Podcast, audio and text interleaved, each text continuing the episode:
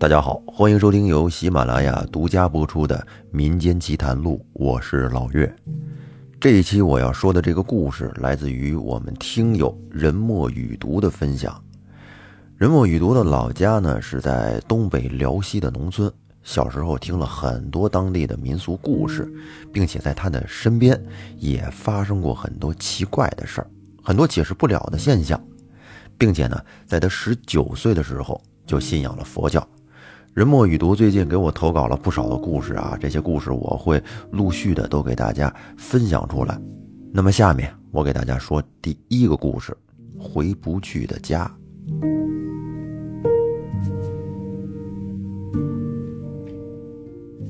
二零二零年开年以来，受疫情影响，只能窝在家里为国家做点力所能及的贡献，除了吃吃喝喝。就是给朋友打打电话，相互叮嘱别忘了出门戴口罩啊，注意身体之类的话。有一天，我正在厨房里忙活着做午饭，儿子喊说：“爸爸，你电话响了。”于是我走到客厅，发现放在桌子上的电话响个不停。拿起来一瞧，原来是高中的同学孟三儿打来的。这一晃，他离开老家几年，也没曾联系，估计……也是相互告诫，没事别乱跑之类的话吧。然后呢，我就随手接通了电话。孟三儿是我高中的同学，我们在一个班，一个宿舍。他原名叫孟伟，因为在宿舍里排行老三，大家觉得叫孟三儿比较顺口，从此呢就这么叫开了。而孟伟也觉得没有任何不妥，也就听之任之。大家中学毕业之后各奔东西。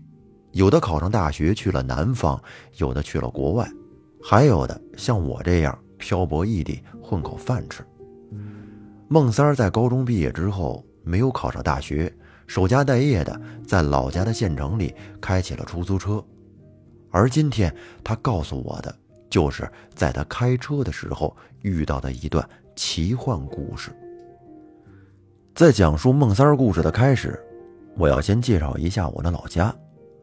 我的老家是辽宁西部的一个县城，自打明朝时就是辽东的一个重镇，直到解放战争都是一处兵家必争的战略要地。其实说不上是城，更确切的说是一处镇。怎么说是镇呢？主要是地方小，有四个关口，东边的叫东关，南边的叫道南，那有一座监狱；北边的叫北山。而西边有座不知什么时候建的桥梁，桥上跑火车，桥下跑汽车过行人，当地人呢都叫那儿西水门洞子。孟三儿告诉我，这是一九年八月份发生的事情，具体哪一天他也不记得了。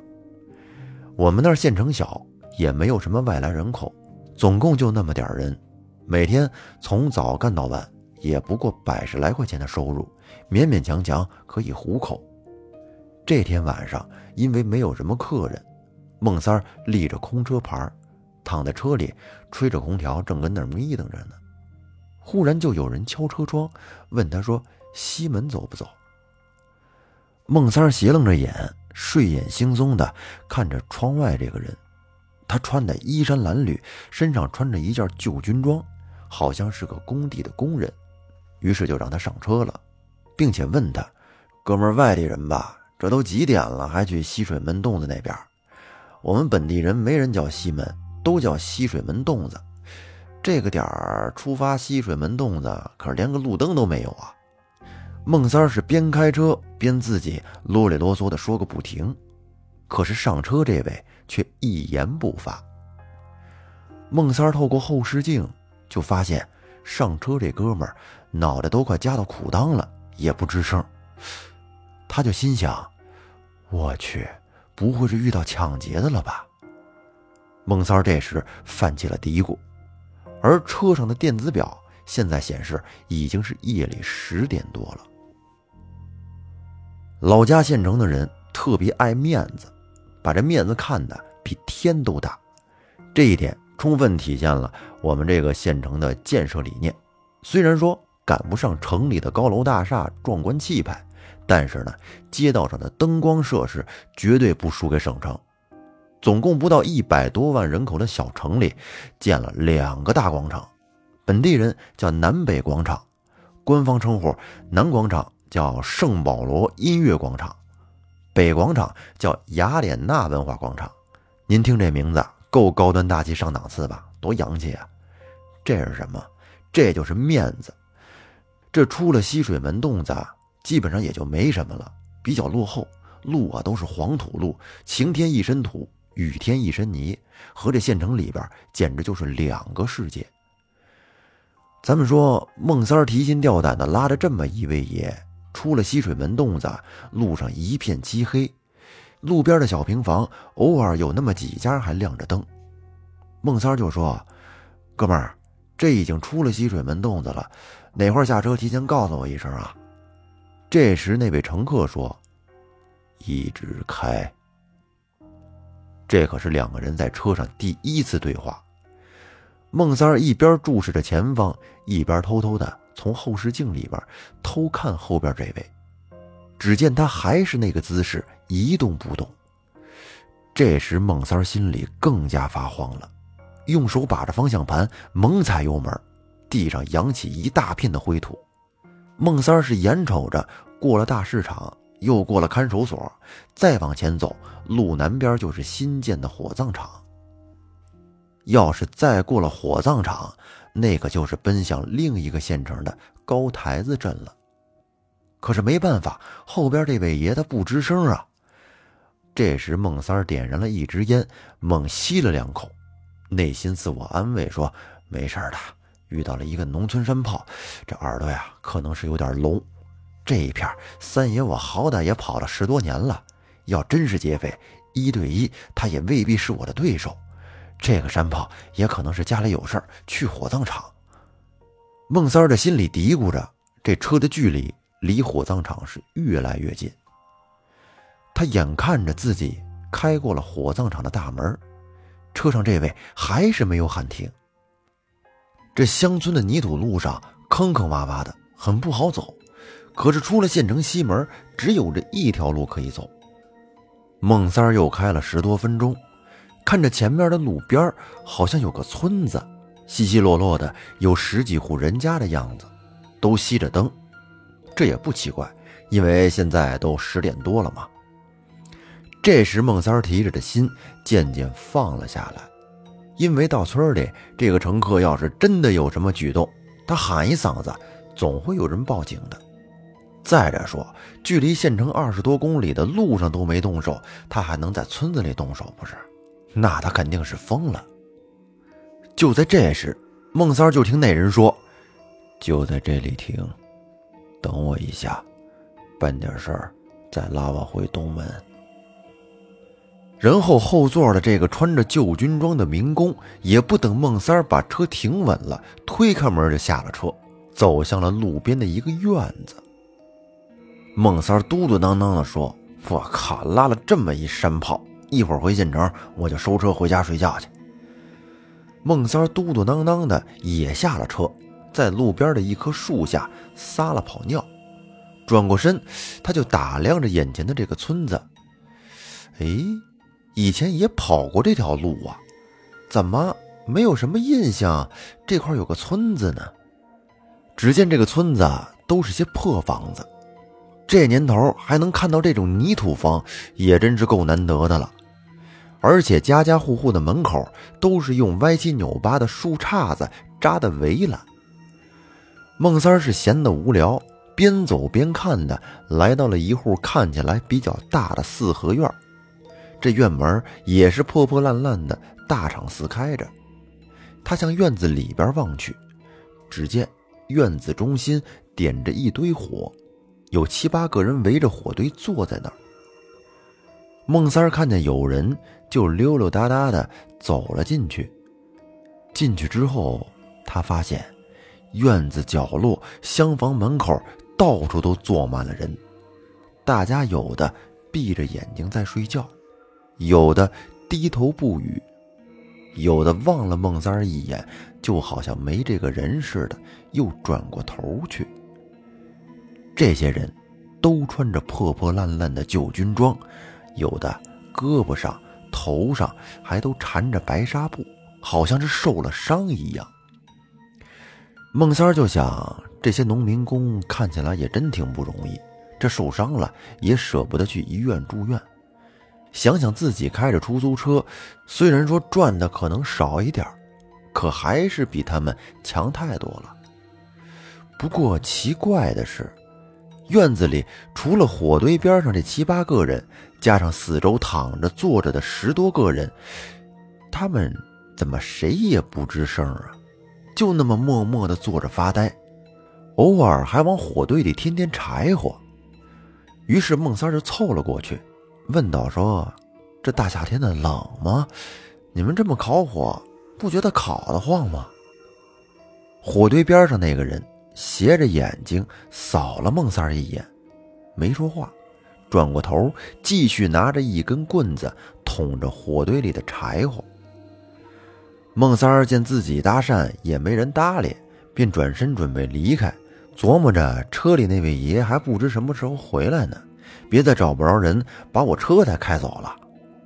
孟三儿正转身往外走呢，这时就听到有人说：“我们没感到夏天的热，在这个鬼地方，一年四季都没有一点热乎气儿，寒气太大了。”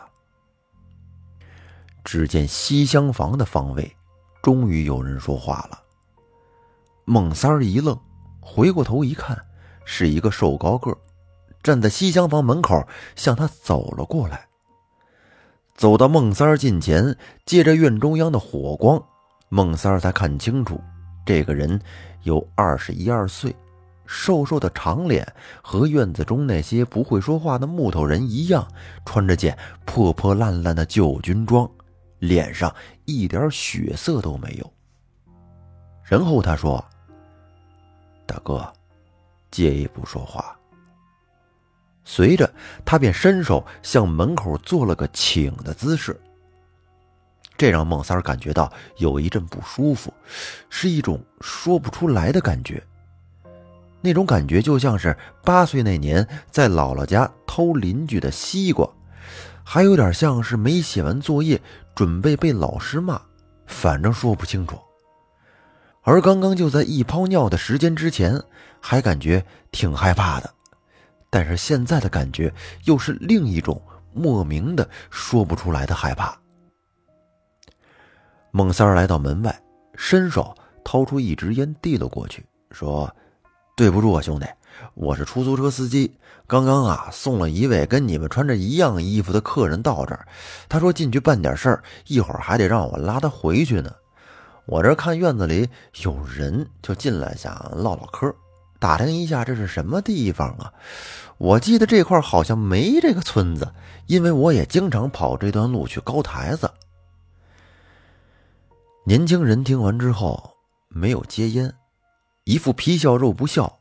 还有点嘲弄的样子看着孟三儿，这搞得孟三儿心里有点窝火，像是被耍了似的。年轻人看着孟三儿，等孟三儿嘚啵完，才开口说道：“这个村子叫三家子，等你回去打听打听就知道了。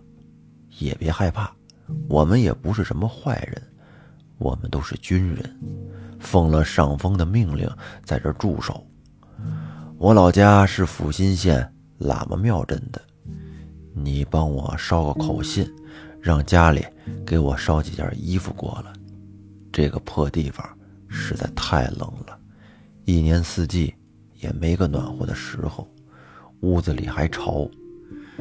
没有上峰的指令，我们谁也不敢擅离职守。大哥，你就帮帮忙吧。啊啊啊行行行，没问题。阜新县离这儿也不算太远。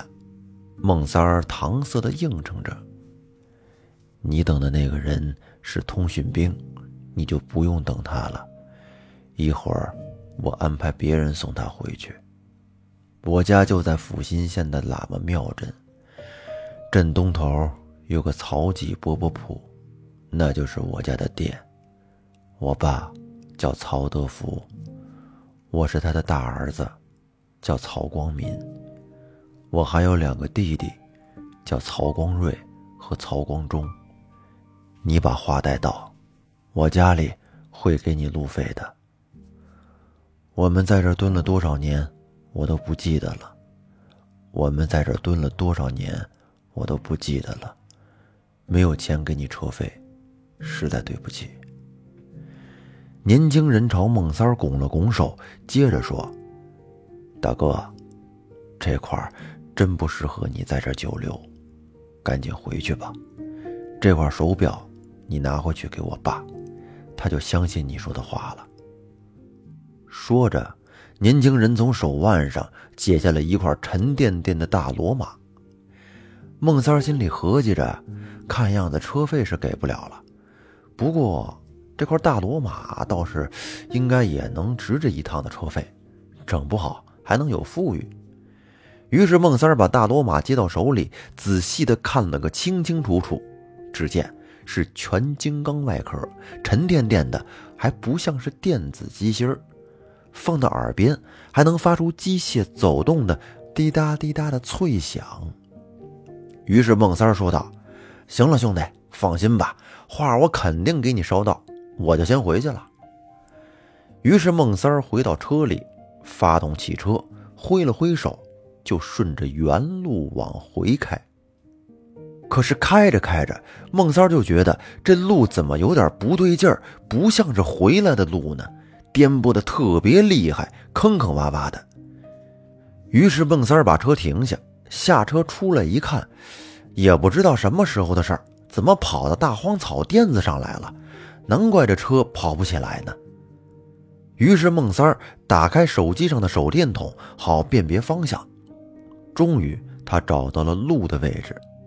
嘴里叨咕着：“他妈的，真倒霉，钱没赚到，还跑到这么个鬼地方，下次啊，可真得把眼睛放亮点。这远道必须得先给钱。”有话则长，无话则短。这一晚上，孟三是费了九牛二虎之力，终于顺顺利利的把车开回了县城。到县城里显示的时间是凌晨两点三十五分。孟三儿是满脸的疲惫呀，把车开到家门口，锁上车门，便回楼上睡觉去了。好，那咱们这期节目啊，就先说到这儿。孟三儿回去之后，究竟能不能履行他的诺言，帮助这个人把心愿完成了呢？咱们留在下期再说。感谢您的收听，拜拜。